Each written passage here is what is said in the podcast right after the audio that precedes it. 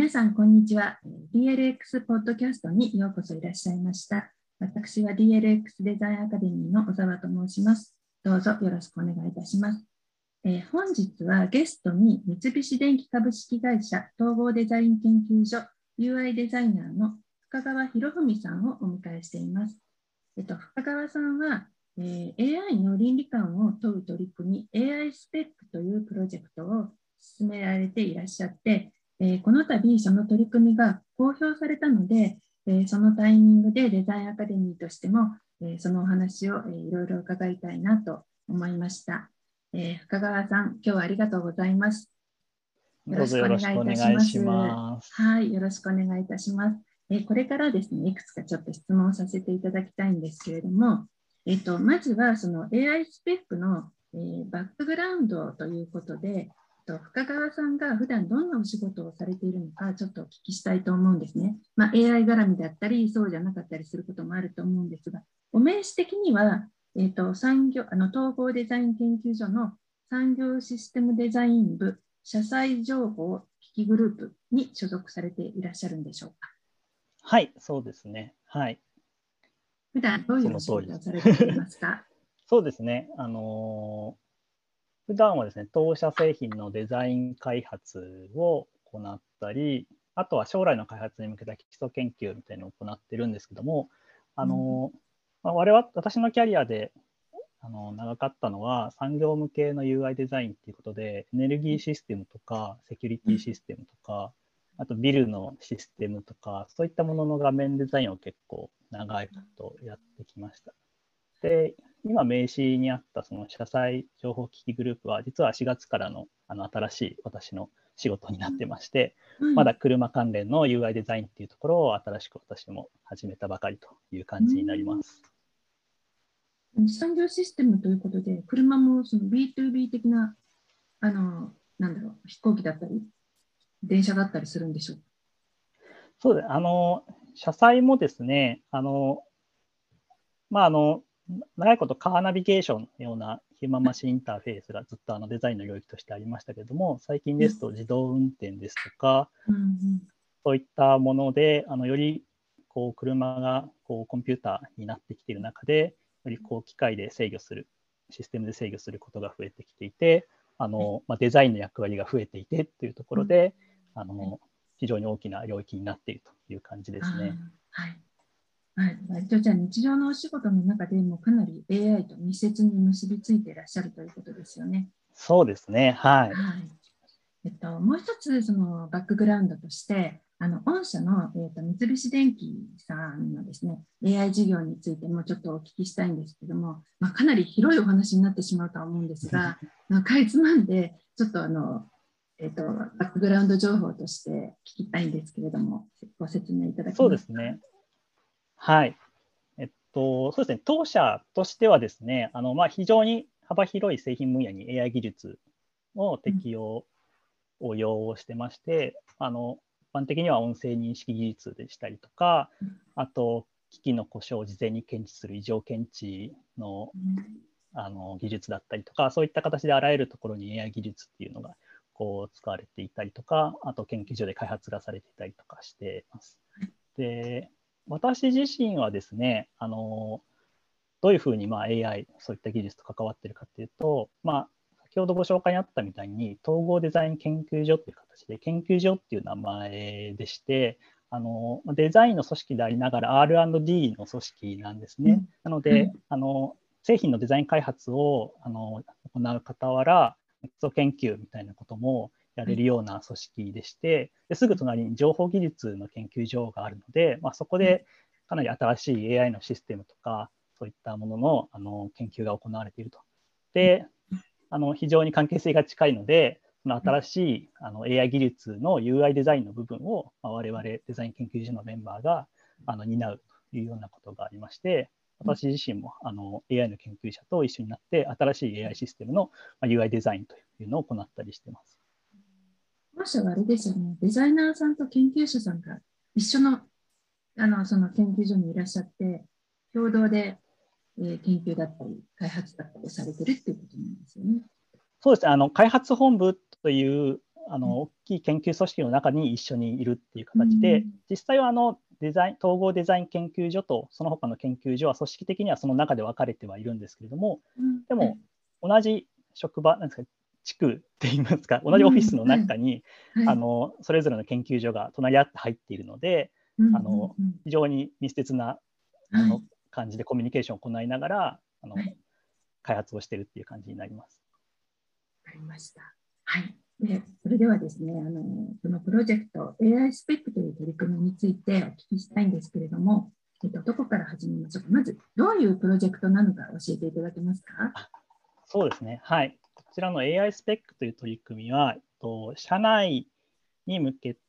て始めた、えっと、プロジェクトでして、えっと、社内で、えっとまあ、AI に関する専門的な知識の有無とか関わらず、どんな社員でも AI 倫理についての議論に参加できるような場を作りたいということで、うん、あの行っているプロジェクトになります。なんか社内公募に応募されて選ばれたというふうにお聞きしましたが、そうなんですよね。そうですね。あの、統合デザイン研究所の中にデザイン X っていうとそういう公募型のあのプロジェクトの枠組みがありまして、あの若手の社員からまどんなデザイナーでも自分で好きに企画書を書いて応募して審査を通るとあの、まあ、予算をつけてもらってあの研究ができるというようなあの非常にあのありがたい あの枠組みがありましてで、まあ、そこでこういう取り組みをやりたいというふうに、まあ、申請してあの無事あのこのプロジェクトができるようになったという形で。そうですよね、はい、申請された時はお一人であの申請したものなんですか？あその時はあの、ま、私のやろうとしている取り組みにこう共感してくれるメンバーをちょっと募ってですね、うん、最初は3人のデザイナーで始めました。それでその方法なんですが、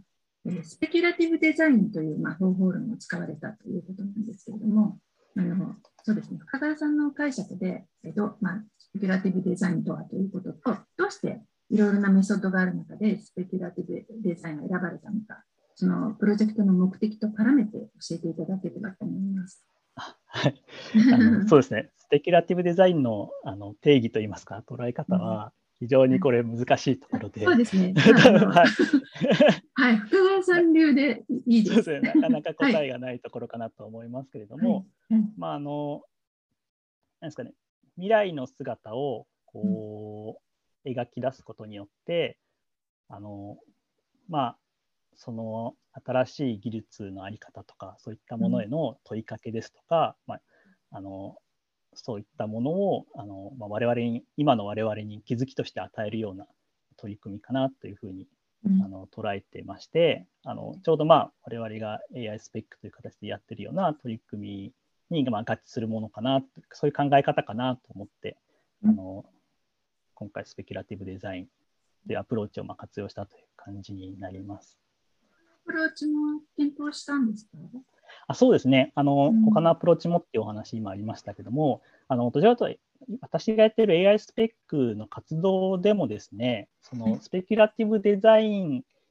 だけでこうやってるという感じでも、あの、にもしてなくってですね、あの、普段プロジェクトをこう捉えるときは、あのもう一個アートシンキングっていうあの名前も実は使ってます。はい、で、まあ、アートシンキングと、まあ、スペキュラティブデザインっていうそのまあ両方を、まあ、こううまくアプローチとして取り入れて待ってやってますっていうふうにお伝えしていて、まあ、私はあの、まあ、スペキュラティブデザインをあのちゃんとした教育機関とかであの学んだものではないので、あのまあ、今回ワークショップとかで学んだりとか本を読んで学んだりとか、まあ、そういう知識とか あのまあ使いながら自分なりの解釈をして、まあ、そういったいろんなアプローチと混ぜながらやってるっていう感じですかね。そもそもその AI の倫理観について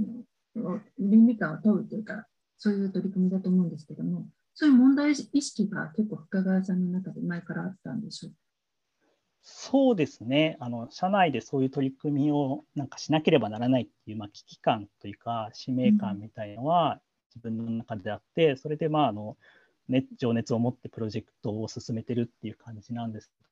どうなんでしょう、辺の話をし始めちゃっていいですかね、あの、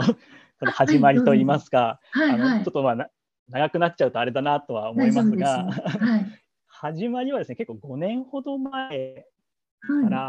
はい、えっと、まあ、会社でですね、あのオーストリアで行われているアルスエレクトロニカフェスティバルっていうメディアアートの祭典をこう視察を私がしていて、でまあ、結構そこあの、まあ、メディアアートのあのいろんな最先端のものに触れられる場なので、まあ、AI に関する問いかけのような作品が、まあ、いっぱいあったという感じで、でまあ、そこで最先端のテクノロジーを使って、まあ、未来の姿を、まあ、先取りしているようなものを見てあの、まあ、開発に生かそうというふうにして見ていたんですけれども、まあ、AI に関する問いかけとかあの批評的な作品を見るうちにまこういう議論をあのまあ、私はその場でいろいろこう感銘を受けて、そういうことを考えなきゃいけないとか思ったんですけど、この議論を社内にも持ち帰らなきゃいけないなっていうふうに思って、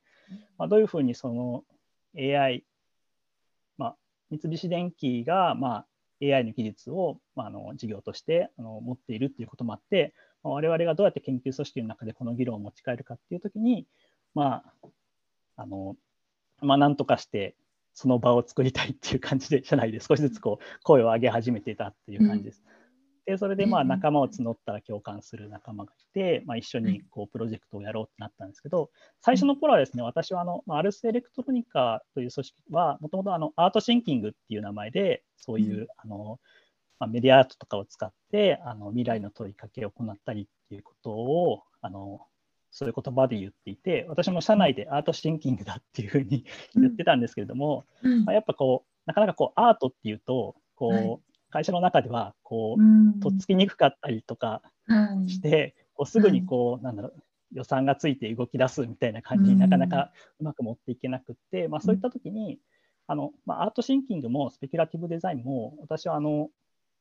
すごいほぼすごい重なり合っている領域だというふうに思っていて、うん、あのスペキュラティブデザインだったら、まあ、そのデザインっていう言葉がつくんで、うん、あのデザイン組織の中で、それはデザインでやる仕事だよねっていうふうにまあ受け入れてもらいやすいと。いうことで、なのでこう、はいはい、うまくアートシンキングっていう言葉も残しながら、スペキュラティブデザインっていう言葉もうまくこう、はいはい、込んで、あのデザイナーの人たちにもこれはデザイナーのやるべきこれからのこう、はいはい、なんだろう、うん、アプローチなんだよっていうふうな形でプレゼンしていって、うまくこう、うまくと言いますか、プロジェクトに通した、はい、感じですね。あそうなんですね。はい、ええー、とそれでどうしよう。あの、まあ、デザインアカデミーでもちょっと学んでいただいたということは少し後にしようかなと思うんですけど、はい、えーとその AI スペックのえっと、一つの表現方法として漫画を、えー、採用されてますよね。どうして漫画なんですか、はい、そうですね。あの。アウトプットの方法はいろいろ悩んであのフィジカルなプロトタイプを、まあ、作ったりとかすることが、うん、まあ、スペキュラティブデザインで多かったりあとムービーショートムービーみたいなものも結構多かったりとかするんですけれども、うん、まあそうですね。結構社内で議論したときにどうやったらこう幅広い人にこううまく未来の世界こんな世界が起こりうるかもしれないみたいなものをどういうふうにしたらこう伝えられるかっていうふうに考えた時にあの日本人はやっぱり漫画の文化と密接なので結構相性いいんじゃないかっていうふうに思って、うん、というのもこう、まあ、これはあのスペキュラティブデザインの,、まあ、あの教科書ともバイブルともいえるあのスペキュラティブ・エブリシングの本にも、まあ、少しその辺の表現の話が書いてあったのでそういったところを参考にしたりはしたんですけれども、あのまあ、ムービーにするとすごいこう訴えかける力はやっぱりあるんですけれども結構こう、ロケーションをうまくその世界観に合った、まあ、未来だったらその未来的な世界観のこうロケーションを使って撮影しないとうまく未来っぽく見えなかったりとか、うんあの小道具一個一個もちょっとこう、うん、手を抜くとその世界観が崩れてしまったりとかして、あのかん思った通りの世界観を表現するのにかなりこう、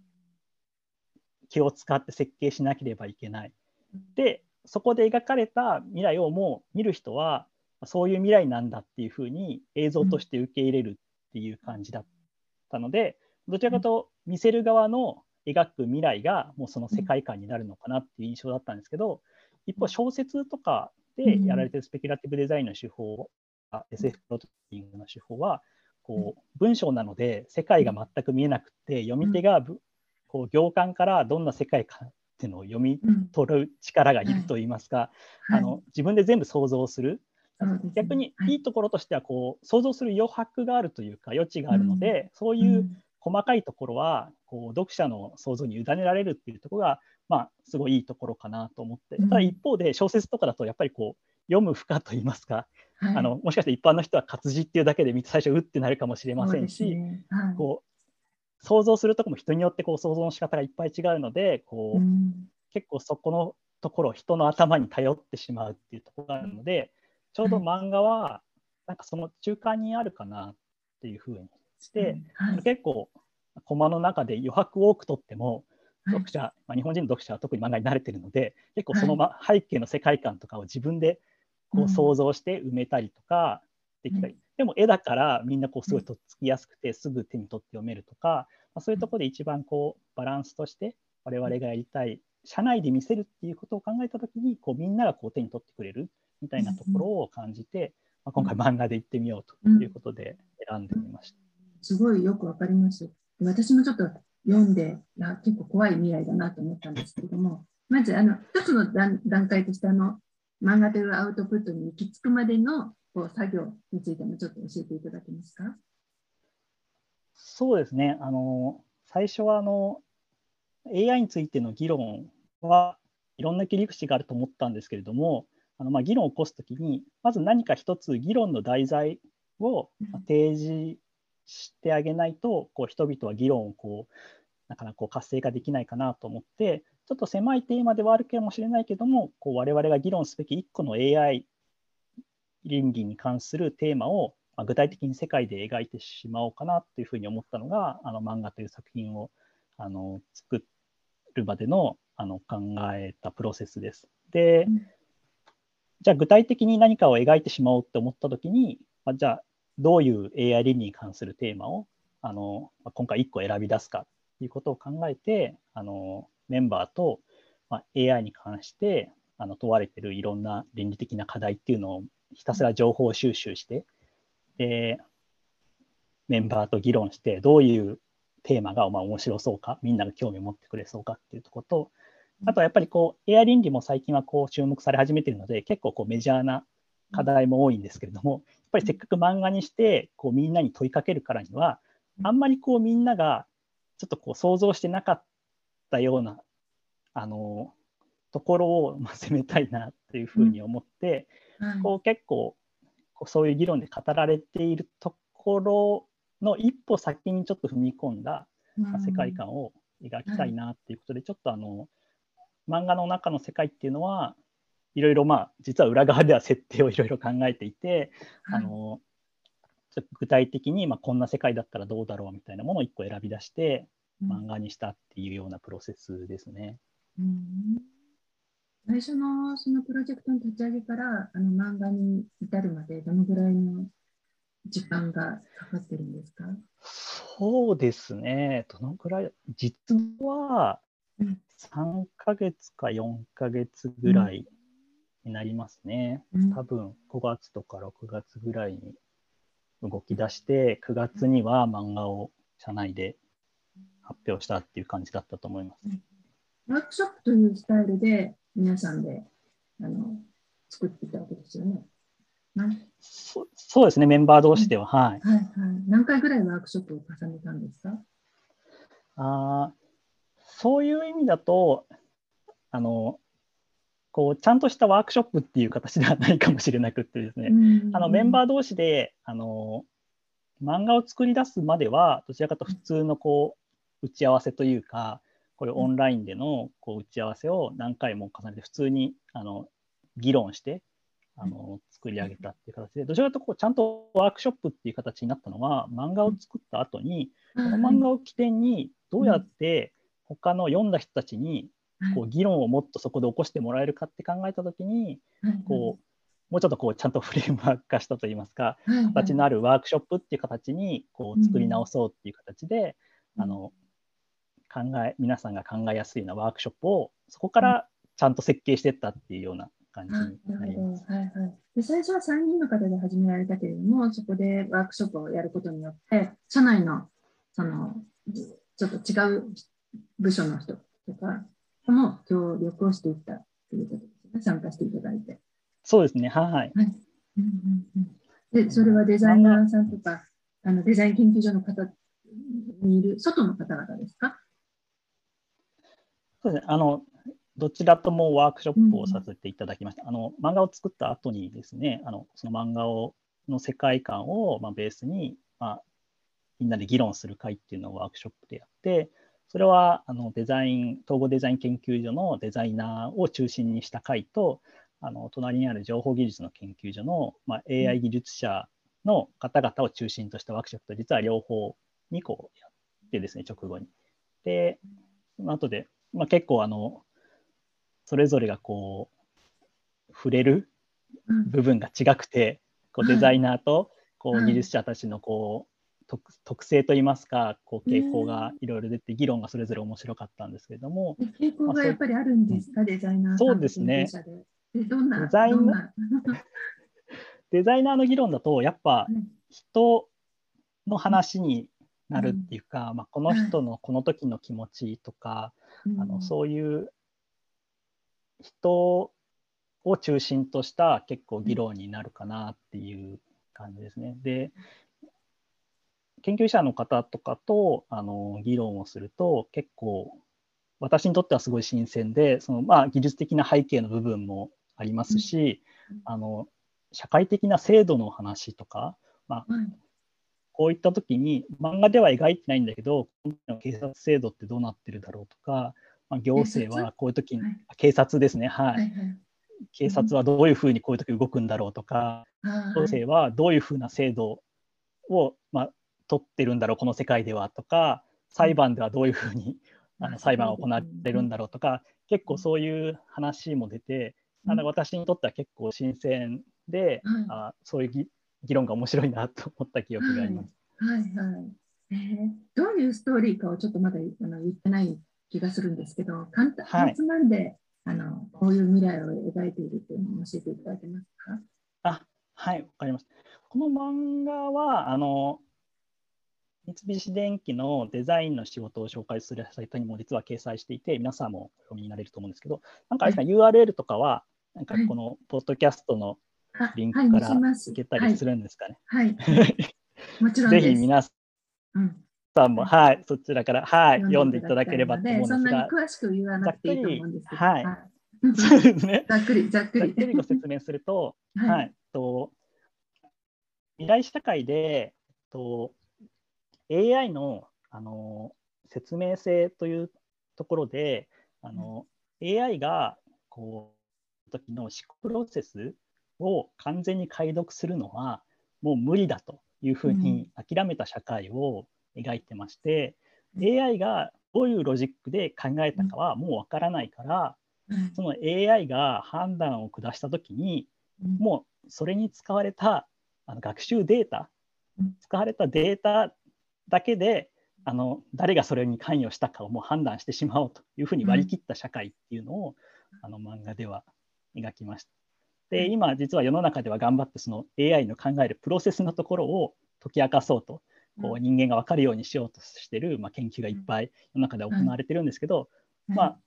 我々は、まあ、いっそそこを蓋してしまって、それを諦めた社会っていうのを、まあ、ある意味こう、まあ、考えてみると。はいでまあ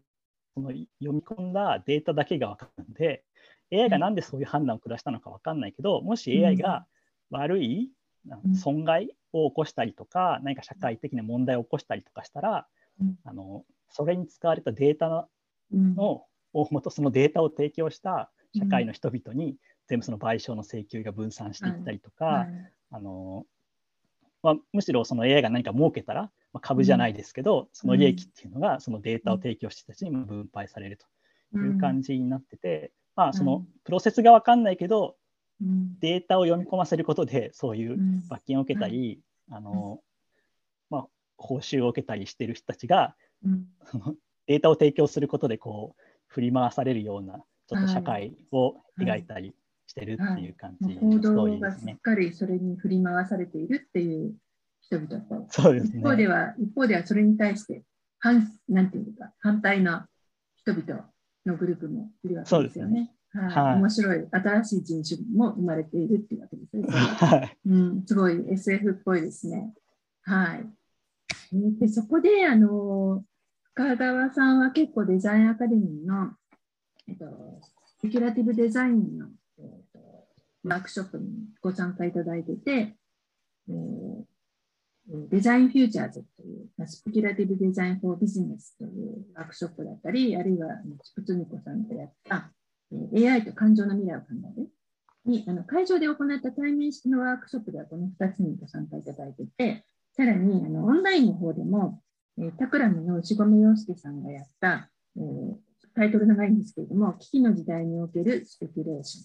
社会的トランジションを主体的に想像するというオンラインワークショップにもご参加いただいたんですけれども、えっと、そうですねあの、ざっくりちょっとご感想もお聞きしたいし、このこのポイントがそのこのプロジェクトを進める上で役に立ったとか、採用したとか、なんかそういうことがあったら教えていただきたいなと思います。はい。そうですね。あの、非常に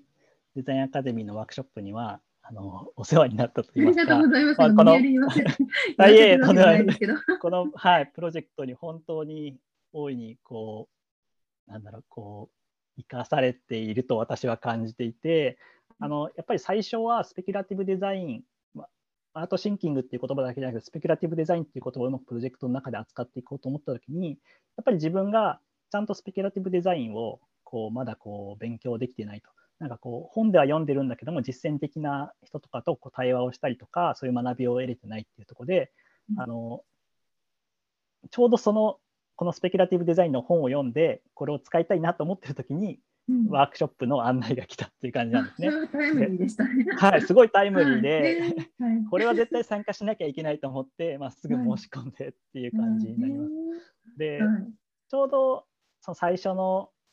ジャックとクライブのはい。ワークショップですかね。はい。と、その後、はい。すぐスプツニコさんの、はいうん。ワークショップもあって、その2つは、あの我々私がプロジェクトを始めるちょうど前に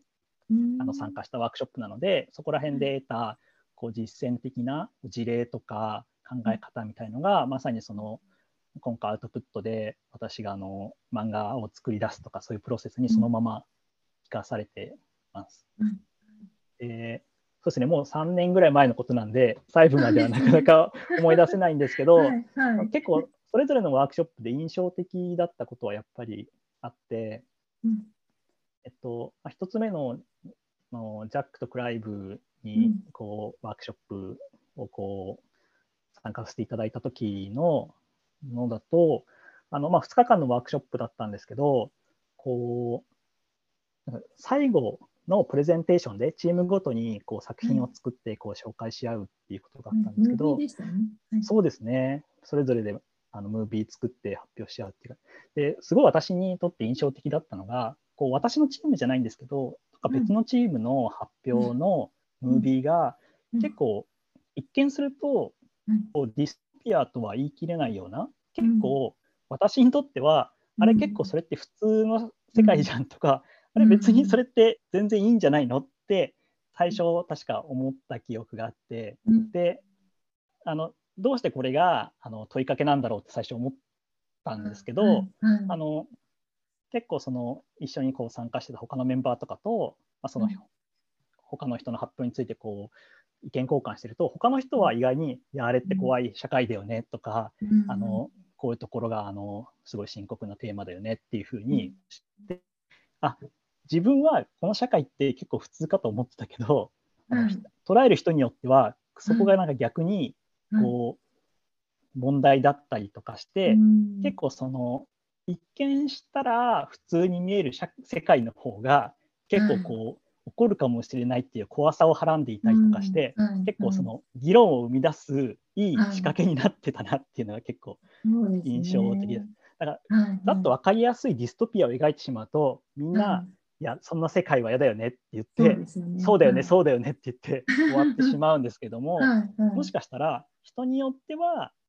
あのすごい怖い世界だけどもしくは他の人によっては、うん。あのいや結構いや全然普通じゃないっていう方が賛否が起きて、いやこうだこうだって感じで議論がそこで始まる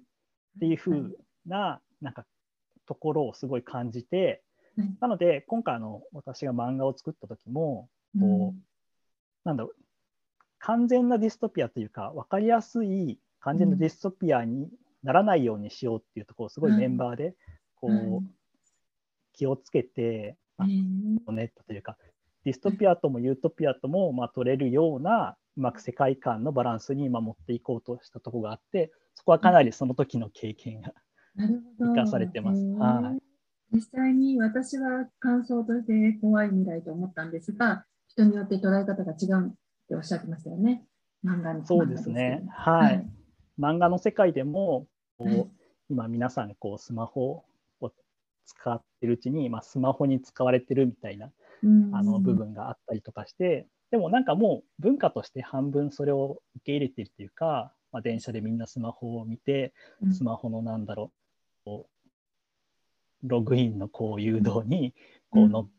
て言われるがままにこうサインしてポイントをもらってとか、そういうことをやってる中では意外にあの私より全然若い世代とかにとっては、うん。ああいうなんだろう AI と一緒にこうあむしろ AI にこうデータを提供しながらポイントを稼ぐ社会みたいなのがう普通に映ったりするんじゃないかとか、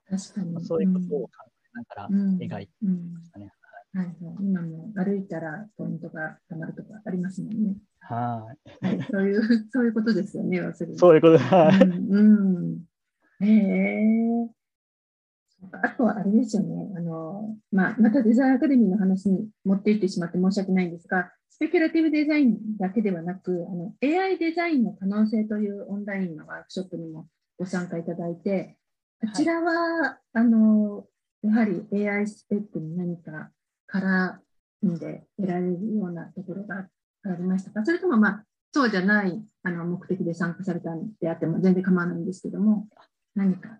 りましたでしょうか？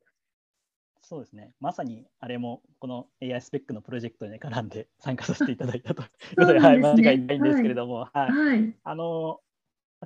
最初はデザイナー3人で始めたこのプロジェクトに、うんあの、2年目からは、あの、その、当初はその、ディスカッションとして参加してもらっていた隣の情報部門の研究所の AI のエンジニアの人も、2年目からはメンバーとして参加してもらって、一緒に作り始めたんですね。うん、で、より専門的な技術的な AI への視点とかもこう盛り込めるように、こう少しずつこうメンバーをこう多様化していったんですけども、まあ私自身は AI に関するそのなんだろうなぎ技術的な知識もなかったので、うん。こう AI スペックっていう名前で AI について問いかけるプロジェクトをやってるにもかかわらず、まあ、自分自身で AI を設計したことも、うん。AI による学習で何かを作り出したことも、まあ、実際はうん。なかったので、はい。自分でやっぱり実践的に、自分で体験してみて、うん。あの考えなきゃいけないなっていうふうに思って、ちょうどそれにちょうどいいワークショップといいますか、デザイナーでも、すね。はいはい、初心者でも体験できる、そのハンズオンの AI ワークショップはいということで、本当に初歩の初歩ですもんね。本当に私にとっては、はい、ぴったりの,、うんあのはい。講座で、うん。で、もうあの時はね、コロナ禍入ってましたんで、オンラインのワークショップだったんですけども、あの参加させていただいて、はい。ですごい面白かったですね。あのうん、AI にまあ学習させるプロセスをうん。もう本当うん。簡単にトレースして、その、ワークショップのわずか数時間のその実践の中でも、うん。こうなんだろう AI に学ばせるってこういうことなんだっていう、感触が得られるというか、結構 AI の設計にもこうなんだろう結構センスがいるんだなっていうふうにうん感じたというか、すねはいはいはい。すごいあのあのねポッドキャストの他の回であの菅野先生が登場されてる回で、はい確か小沢さんその話されてたなと思って私聞いてたんですけれどもはい、私もあのすごいあの時はいろんな人のあの作った学習結果を見うんてすごい勉強になって、はい。うん。あのまあ、ちょっと話それちゃうかもしれないんですけども、はいはい。あの面白かったのが、まあ、僕以外の参加者の例になっちゃうんですけども椅子の画像をひたすら学習して分類するっていう方がいて、うん僕とかがやるとあの頭が硬いんで、まあ、椅子を画像大量大量に読み込ませたらその一種類とかで分類させるような、うんついついそういう学習を設計してしまった、私は思うんですけどその人は、あの椅子の形から値段価格帯を予想させるっていうことをしていて要は人間でも感覚的にこれ大きだなとかこれ安物だなとか、こう何かこう明確にどこを見てこうだって定義しにくいようなうんものを AI だったらこううまく切り分けられるんじゃないかっていう形でうん確かやってたような気がして、うん。AI にこう判断させるにはこうこういうポイントを AI に判断させるとこう面白いんだとか、うん。あのなんか人間にはない人間が言語化できないあの判断の部分をこう AI で代弁できるんだとか、そういうことがちょっとこうあそこでこう分かって、こう AI の学習をまあ設計するデザインするっていうこと一つにとっても、こう単純じゃないんだなっていうことをそうですすごい、ね。うん、学んだ初歩でもものすごい学びがありますよね。学びがありました。はいはいなので、はいはい、はいその辺は、うんまあ、自分自身も一回はその投資で AI の学習をこう体験してみたっていうことで、はいあのまあ、堂々と、まあ、プロジェクトの中で、まあ私も一回こう学習させたことがありますと、まあ、言えるようになったわけですね。それは本当に良かったです。いろいろタイムリーですね、じゃあさん。そうでしたね。はい。はい。それであの AI スペックの現在のフェーズについてもちょっとお伺いしたいんですけども、まずメンバーも多分増えられて、今は何人ぐらいでやってらっしゃるんですか？そうですね。実はですね、メンバーの人数はあの3人なんですね、今も。で、うんえっと、まあ、メンバーの移動があったりとか、他のプロジェクトにもっとこう、注力するとかいうことがあって、実は途中でこう、入れ替わるような形で、はい。気づい3人で、同じメンバーではない、私だけが一緒で、あのうん。他のメンバー入れ替わりつつ3人っていう形なんですけど、うんあの残念ながら継続で参加できなかったメンバーとかも、いまだに、あのあの今作ってる作品をこう見てもらってコメントをもらったりとか、まあ、そういう関係で、あのコミュニティ自体は増えてあの今まで参加してきた人、今のメンバーと全員のコミュニティを作って、まあ、そこで議論とかは実はしたり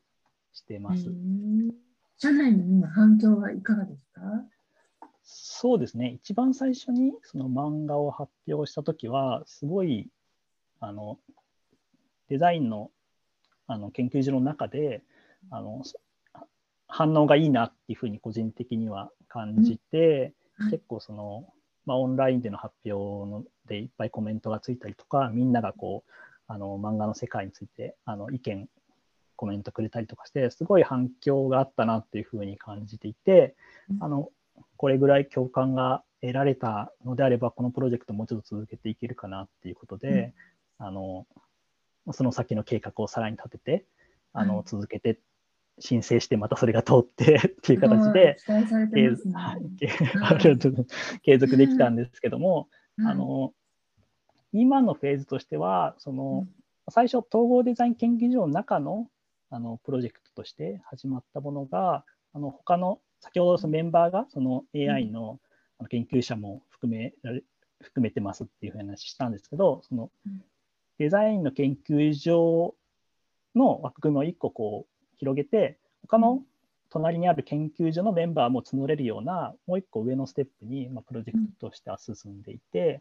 あのあとはその全社横断的にあの AI について語るような、うん。あのそういうコミュニティとかもあって、そういったところでこういろいろ発表させていただいたりとか、こうディスカッションを行ったりとかして、もともとまあデザイン研、統合デザイン研究所の中だけでやってたプロジェクトなんですけど、今は結構その社内のいその横断的な AI 組織、AI のコミュニティの中で、まあ、一応活動ができるようになってきたと。成長してるってことですね。はい、ちょっとずつ、はいはい、広げて、社内の成長してますね。はい。今回公表されたので、社外の反響もありますか？そうですね、まだあの、うん本当に公表したばっかりなので。はい、あの、はい。これからですね。そうですね、これからいろいろこう、リアクションがあると、すごい私としても嬉しいなと思うんですけれども、今年の一つの目標として、うん。その社外との対話っていうのも、はいあのぜひ進めていきたいなっていうふうに考えてへいて、ー。もともとプロジェクトとしては、あのうん。社内向けにうん。その AI 倫理についての議論を活性化させていくっていうことが目的なので、社内に向けて取り組めば、まあ、いいプロジェクトではあるんですけれども、あのこういったディスカッションとか、あの課題感とかって、あのまあ、うちの会社にとどまるものではなく、まあうん。AI を開発しているいろんな企業さんとかで議論、同じような議論がなされていたりとか、非常に共通的な課題だと思っているので、あのなんかこう、大学の先生方とか、あうん。と他の会社で AI に取り組まれている方々とかと、うん。まあ、せっかくオープンになったことで、あはいのこのコンテンツを使って、あのはいまあ、議論のコラボレーションができたらいいなっていうふうに考えているのと、はい。あとは漫画っていうコンテンツを作ってみて分かったのが、うん。あのまあ、非常にやっぱり民主的といいますか、そのうん。若い人とか子供とかでも、うん。あの AI についてこれ読めるなっていうふうに。思ったので、はい。なんかこう会社の別にうん。本当は最初は会社の人が読みやすいようにって考えて作ったその工夫が、まあ、もしかしたらその市民の方々にこう読んでもらって、あのよりうん AI についての理解を深めてもらうとか考えるきっかけを持ってもらうってことにも使えそうだなっていうふうに考えていて、うんなんかこううまく社内にとどまらない、うんあの世の中との接点市民との対話みたいのも作っていけたらなっていうふうに今は考えてます。あそうですよね。だって社会的な課題ですもんね。ですね。はい。へえそれが、じゃあ今後の展開は、あの会社の外へ向かっていくっていうことそうですね。はい。ございます。はい。じゃあ、今後を楽しみにしたいと思います。またどこかではあの次のタイミングでまた発表がきっとあるんですよね。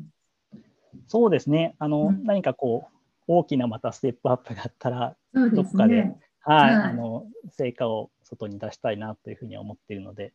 ぜひまたご報告できるように。そうですよね。展示会みたいなこともあっても面白いかもしれないですね。なんかあれですね、オブジェクトみたいなのを作ってらっしゃるんですよね。あ、そうですね。あの、漫画の世界観を表す小道具みたいなものを一緒に作っていたりしたので、なんかそういうのを発表できたりとかする場があっても面白いかなっていう気はしてますね。はい。ありがとうございました。じゃあ次のお話をまた伺うのを楽しみにしています。はい。ぜひまたよろしくお願いいたします。皆さん、あのこれを聞いた皆さんにも読んでいただきたいので、あのリンクを貼るようにいたしますので、ぜひ皆さんもお読みください。えーありがとうございます。はい。ぜひ皆さんも、はい、読んでみてください。読んでいただきたいですよね。ますますはい議論が巻き起こることと思います。はい。